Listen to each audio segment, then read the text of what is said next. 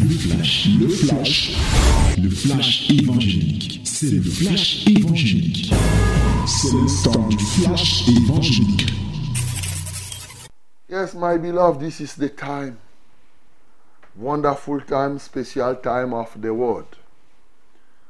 Let us open our Bible in the book of Jeremiah, chapter 38, and we are going to read all the chapter. Mesdames et messieurs, voici le temps favorable, le temps de la parole. Ouvre ta Bible dans Jérémie chapitre 38 et nous lirons tous ensemble ce chapitre. 1, 2, 3, lisons-le. Shephasia, fils de Matan, Kedala, fils de Pachur, Jokal, fils de Shelemla, et Pachur, fils de Malkija, entendirent les paroles que Jérémie adressait à tout le peuple en disant, Ainsi parle l'Éternel, celui qui restera dans cette ville mourra par l'épée, par la famine ou par la peste. Mais celui qui sortira pour se rendre aux Chaldéens aura la vie sauve. Sa vie sera son butin et il vivra. Ainsi par l'Éternel, cette ville sera livrée à l'armée du roi de Babylone qui la prendra. Et les chefs dirent au roi, que cet homme soit mis à mort, car il décourage les hommes de guerre qui restent dans cette ville et tout le peuple en leur tenant de pareils discours. Cet homme ne cherche pas le bien de ce peuple. Il ne veut que son malheur. Le roi Sédécia répondit, Voici il est entre vos mains car le roi ne peut rien contre vous. Alors il prit Jérémie et le jetèrent dans la citerne de Malkia, fils du roi, laquelle se trouvait dans la cour de la prison. Ils descendirent Jérémie avec des cordes. Il y avait, il n'y avait point d'eau dans la citerne, mais il y avait de la boue, et Jérémie enfonça dans la boue. Ebed Melech, l'Éthiopien, eunuque qui était dans la maison du roi, apprit qu'on avait mis Jérémie dans la citerne. Le roi était assis à la porte de Benjamin. Ebed Melech sortit de la maison du roi et parla ainsi au roi. Ô roi, mon Seigneur, ces hommes ont agi traitant de la sorte Jérémie, ont mal agi en traitant de la sorte Jérémie, le prophète, en le jetant dans la citerne. Il mourra de faim là où il est, car il n'y a plus de pain dans la ville. Le roi donna cet ordre à Ebed Melech, l'Éthiopien. Prends ici trente hommes avec toi et tu retireras de la citerne Jérémie, le prophète, avant qu'il ne meure. Ebed Melech prit avec lui les hommes et se rendit à la maison du roi, dans un lieu au-dessous du trésor. Il en sortit des lambeaux usés et de vieux haillons, et les descendit à Jérémie dans la citerne avec les cordes. Ebed Melech, éthiopien, dit à Jérémie, Mets ces lambeaux usés et ces haillons sous tes aisselles, sous les cordes. Et Jérémie fit ainsi. Ils tirèrent Jérémie avec les cordes et le firent monter hors de la citerne. Jérémie resta dans la cour de la prison. Le roi Sédécia envoya chercher Jérémie, le prophète, et le fit venir auprès de lui dans la troisième entrée de sa maison, de la maison de l'Éternel.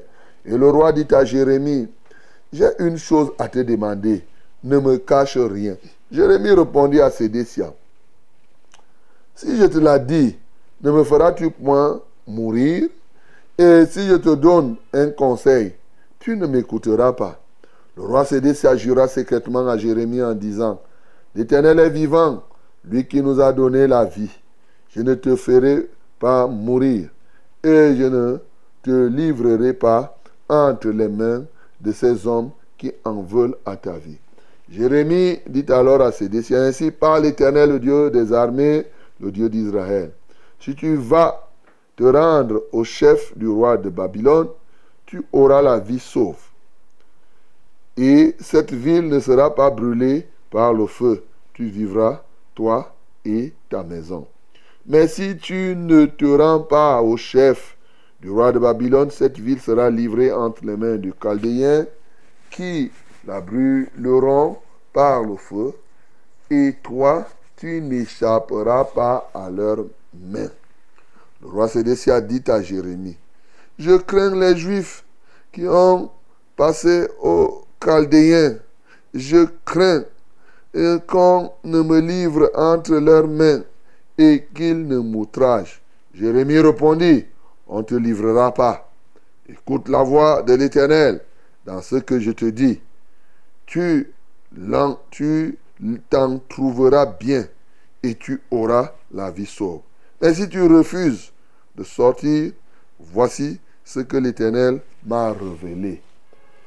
Toutes les femmes qui restent dans la maison du roi de Judas seront menées au chef du roi de Babylone et elles diront, tu as été trompé, dominé par ceux qui t'annonçaient la paix.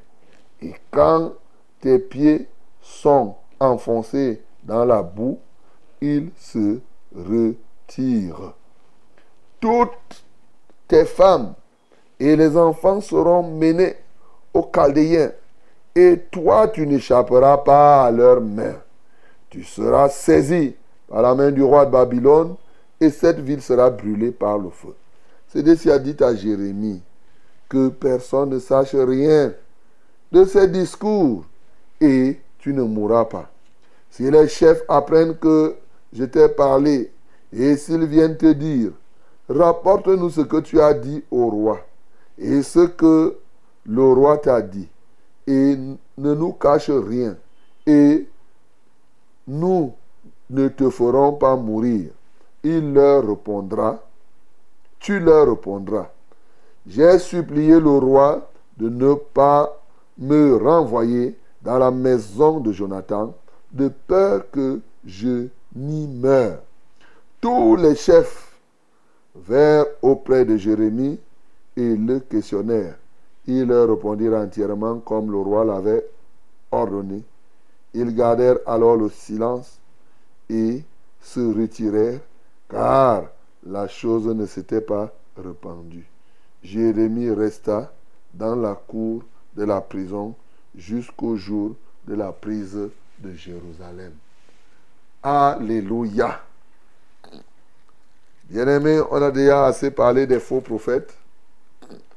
Ce matin, il y a trois éléments qui me marquent particulièrement dans ce texte. Jérémie était en train de prophétiser sur ce qu'il a commencé à prophétiser depuis, que la ville, vous savez, peut-être qu'il faut vous donner le contexte hein, de, ce texte aussi, pour que vous compreniez pourquoi Jérémie avait déjà prophétisé. Mais vous savez, Sédécie avait fait recours à Pharaon. Et maintenant, quand il a fait recours à Pharaon, ce qui va se passer, les Égyptiens sont venus, comme je vous ai parlé hier, et après ils sont repartis. Il y avait un temps d'accalmie. Au point où, comme il y avait un temps d'accalmie, que ce soit, que ce soit Sédécia, que ce soit ses chefs, ils croyaient que voilà, les Chaldéens, dont les gens de Babylone, sont repartis. Et donc, euh, il n'y a rien. Pendant que eux, ils étaient comme ça, Jérémie, quand on a sorti de la prison, on a amené à la cour du roi. À la cour du roi et dans la chapelle, il se tient encore. Il commence à dire que, comme vous voyez là, cette accalmie que vous voyez là, c'est rien. la ville-ci sera livrée. Oui.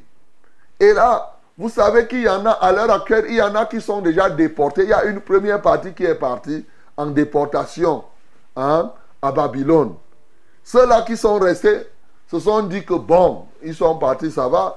Il leur dit non, vous qui restez là, ce n'est pas fini.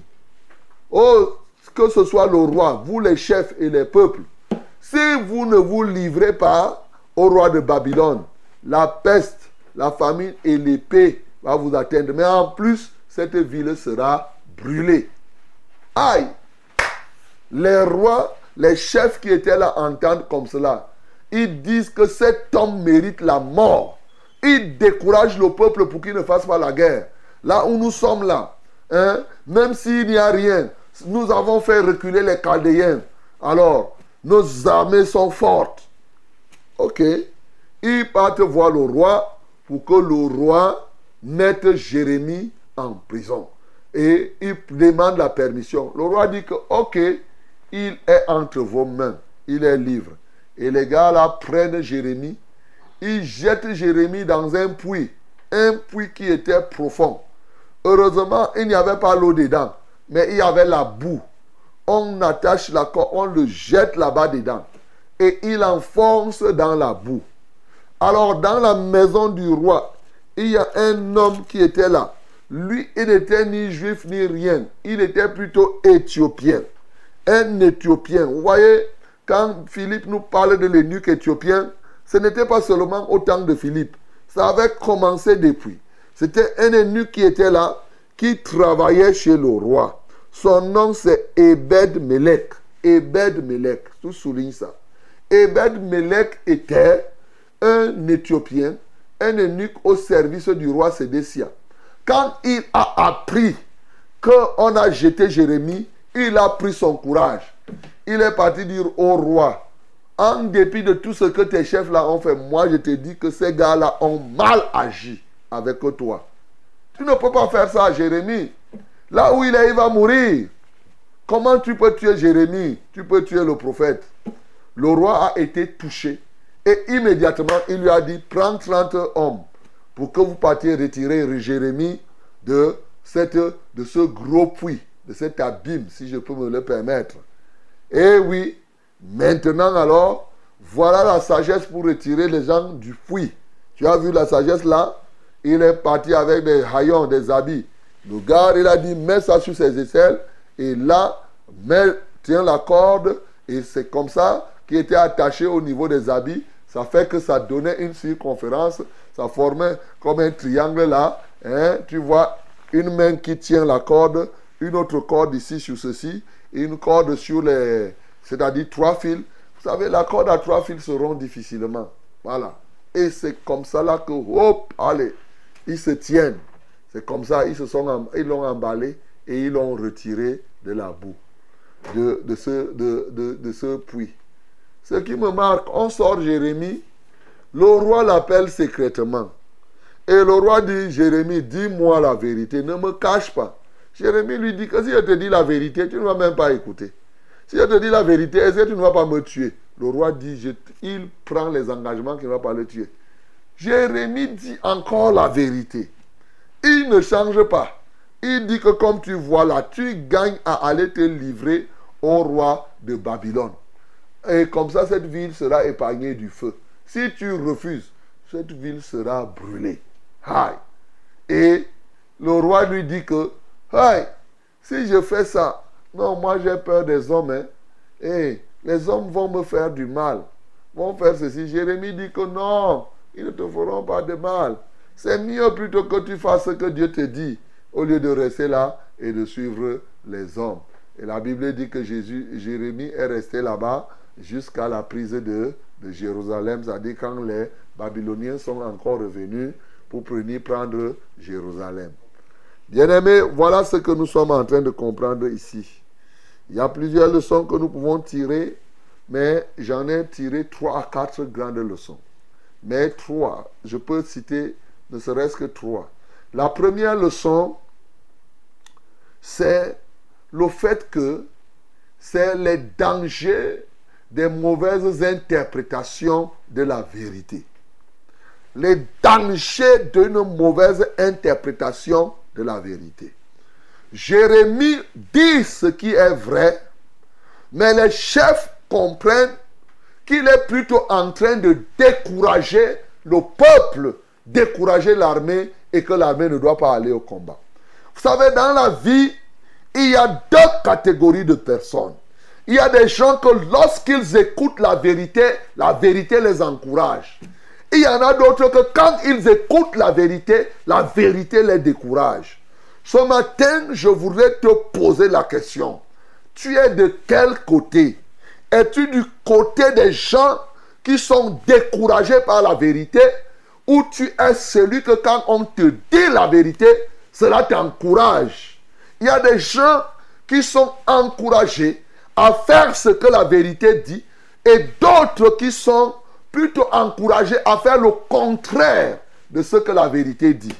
Quand on te dit que tu es adultère et que les adultères iront en enfer, toi plutôt tu résistes, tu fermes, tu interprètes ça mal, tu vas commencer à dire que pourquoi tu me juges alors qu'on est en train de te dire quelque chose pour te sortir de la boue de l'adultère. Et toi maintenant, quand tu vas t'arc-bouter, tu vas te renfermer, tu continues à te, à, te, à te morfondre dans ton adultère alors qu'on t'a dit la vérité. Ça veut dire qu'on t'a dit la vérité, au lieu de renoncer à ce que tu faisais, oh, tu pars seulement, tu t'enfonces. C'est l'un des grands dangers de la mauvaise interprétation de la vérité. On te dit la vérité que tu es en train de choisir la mauvaise voie et tu comprends ça autrement comme si on est en train de te décourager de faire le mal. Lorsqu'on te dit arrête la corruption, tu crois qu'on te dit de ne pas t'enrichir. Lorsqu'on te dit arrête l'adultère, tu crois qu'on est en train de te mettre plutôt en prison. Mon bien-aimé, ce matin, si tu es comme cela, sache que tu es en danger. Je te dis encore, et je ne te le dirai jamais assez, tu dois sortir de cette mentalité où lorsqu'on te dit la vérité, au lieu de recevoir la vérité, tu mets plutôt les gens en prison. Tu considères qu'on est en train de te décourager. Oui, tu ne dois pas mettre une barrière, une pierre. Il y a des gens qui ont placé dans leur cœur, ils sont là, recoquevillés. Ils ont dit que non, mes ancêtres m'ont laissé ici. On a beau dire que le chemin là, c'est un chemin qui conduit à l'enfer. Il dit, laisse-moi comme ça, laisse-moi comme ça. Mon bien-aimé, si tu es comme ça là, le feu viendra te retrouver, comme Jérémie a dit ici. Ça, il faut le savoir. Ce matin, je veux que tu passes de ce camp des opposants à la vérité, que tu puisses passer dans le camp de ceux qui aiment la vérité. Ceux qui aiment la vérité sont encouragés par la vérité. Quand ils écoutent la vérité, ils font ce que la vérité dit. Et c'est ce que tu dois faire, mon bien-aimé. C'est ce qu'il te faut ce matin et c'est ça la voie du salut. Ne sois pas comme ces chefs qui ont entendu la vérité et au lieu de marcher selon la vérité, ils ont pris plutôt pour aller accuser chez Essia et le roi a, a autorisé qu'on jeta Jérémie en prison. Voilà la première chose que je voudrais te dire. Les dangers des mauvaises interprétations. Il y en a plusieurs, mais malheureusement, les conséquences aussi. Ce matin, je veux que tu sois libéré des mauvaises interprétations, des mauvaises compréhensions. Voilà la première chose. La deuxième chose que je voudrais que tu notes ici ce matin, ce roi qu'on vient voir, lui, il autorise. Et maintenant, oh, il autorise qu'on jette quelqu'un euh, dans la boue alors que quelqu'un a eu à dire la vérité. Mais ce qui me marque, parce que hier on a vu comment Jérémie était en prison. Ce qui me marque, c'est justement le cas de Ebed Melech. Ebed Melech. Parce que ici, c'est des joue au ponce pilatisme. Il fait comme si lui, c'est les autres qui sont comme cela. Mais Ebed Melech, éthiopien de son état, il travaille sur le roi. Il a pris le risque d'aller dire la vérité au roi. Qu'importe ce qui devait arriver, Ebed a dit la vérité au roi que, roi, vous avez mal fait. en jetant Jérémie en prison, en jetant Jérémie dans la citerne, ce qu'ils appellent, c'est-à-dire dans le puits, en le jetant là-bas, vous avez mal agi. Combien parmi nous pouvons tenir un tel discours devant le roi? Tu devais dire que on va me chasser du travail, on va me chasser, je ne vais plus être à la présidence de la République, je ne vais plus être au premier ministère si j'ai dit telle chose, ainsi de suite. Mon bien-aimé, voici un Éthiopien qui a choisi de dire la vérité même au roi. Ce matin aussi, tu peux être comme cela. Oui, parce qu'il y a, et c'est le lieu, la leçon que je veux que tu tires ici, c'est la puissance, l'action et l'engagement à la restauration de la justice. C'est ça que je veux te faire comprendre. Oui, tu vois quelqu'un ici comme Ebed Melech. Il s'est engagé à restaurer les choses dans la justice. Il a compris qu'on a jeté cet homme injustement dans la boue de, du puits. Et il est parti voir les personnes pour leur dire qu'écoutez, ce que vous avez fait là n'est pas juste, ce n'est pas normal. Et ça a touché le cœur. Bien-aimé, lorsque nous nous engageons dans la justice, il y a la puissance dans la vérité. Lorsque nous disons droitement, nous sommes sincères. Il a brisé le cœur de Sédécia qui immédiatement lui a donné 30 personnes pour qu'on aille retirer Jérémie et que Jérémie soit sorti. Et immédiatement, lui-même a eu la sagesse pour pouvoir aller retirer. Bien Jérémie. Bien-aimés, ceux qui sont engagés dans la justice, ils ont le courage pour exercer cette justice, mais ils ont la sagesse aussi, la sagesse pour que la justice produise les effets qu'il faut. Oui, il ne peut pas être là. Ce n'est pas, il n'a pas eu seulement l'idée. Il a mis cette idée de restaurer la justice en pratique. Toi aussi, mon bien-aimé, ne sois pas celui qui cautionne les injustices. Toi, tu entends souvent les injustices. Qu'est-ce que tu fais dans un pays comme celui-ci, où il y a plein d'injustices, mon bien-aimé Qu'est-ce que toi tu fais? Même la simple prière. Est-ce que tu pries même souvent pour ce pays, pour la restauration de la justice? Ce matin, mon bien-aimé, je veux que tu sois engagé, quelqu'un comme, que tu puisses être comme Ebed Melech. C'est ça qu'il te faut. C'est un engagement qu'il te faut. Très bien. La troisième partie, la troisième leçon que je veux que tu tires ici, c'est effectivement le cas de Jérémie. En question que je te pose, faut-il obéir à Dieu ou aux hommes? Voilà, c'est ça la troisième chose, la troisième euh, euh, euh, leçon que tu peux tirer. Nous avons un roi Sédécia qui a peur des hommes. Et il écoute bien la voix de Dieu. Il refuse de faire parce qu'il a peur des représailles des hommes. Peut-être toi-même qui m'écoutes, tu es comme ça. Tu as peur de ton mari pour ne pas mettre en pratique la parole de Dieu. Tu as peur de ta femme parce que ceci, ceci. On va te faire le chantage ici. Hein? Tu as peur de ton employeur. Tu ne peux pas te convertir. Tu as peur de ton grand-père qui est même déjà mort. Tu dis qu'il est mort, mais si je vais le fantôme de mon grand-père va me rencontrer, tu as peur des hommes. Bien-aimé, je peux te dire, la crainte des hommes tend un piège, dit la Bible. Oui, celui qui a honte du Seigneur ici sur la terre, sache que la vraie honte va t'attraper lorsque tu te retrouveras devant le Père au jour du jugement. Cet homme-ci avait peur des hommes. Jérémie lui a dit que non, n'écoute pas ça. Il faut faire ce que Dieu te dit. Sinon, tu vas mourir. Et c'est ça, ceux qui ont peur des hommes, le feu, l'épée, la famine est réservée. Mon bien-aimé, ce matin, il faut obéir à Dieu plutôt qu'aux hommes. Et c'est ça le sens. Et c'est là où Jérémie nous encourage. Tu t'imagines, on le prend, on le jette en prison. Hier, on a vu comment on l'a jeté dans la maison du secrétaire qu'on a transformé en prison Jonathan. On l'a sorti. On l'a amené en prison à la cour du roi. On le sort. Il prophétise. Il est constant dans son message. Quelles que soient les difficultés, que les gens refusent, il est toujours là pour parler la vérité. On l'attrape. On le jette dans la boue. Il sort. On lui demande. Il dit toujours la même chose dans la vérité. C'est comme ça que tu dois être, mon bien-aimé. Ne crois pas que quand tu vas dire la vérité, les gens seront toujours là pour t'acclamer. Non, quelles que soient les oppositions que tu vas rencontrer, en commençant par tes propres personnes qui sont autour de toi, ceux-là qui t'ont connu même avant, ils vont s'opposer à la vérité quand tu vas parler, ils vont se mettre à te détester. Mon bien-aimé, sois constant. Aujourd'hui, nous vivons un moment où les gens, ils prêchent aujourd'hui, demain ils changent. Ils prêchent. Est-ce que toi qui m'entends là, hey, toi qui prêches, tu prêches encore le message que tu as prêché dès le début?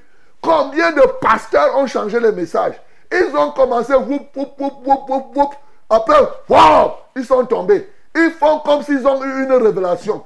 Une révélation qui est le contraire total et qui les abrutit.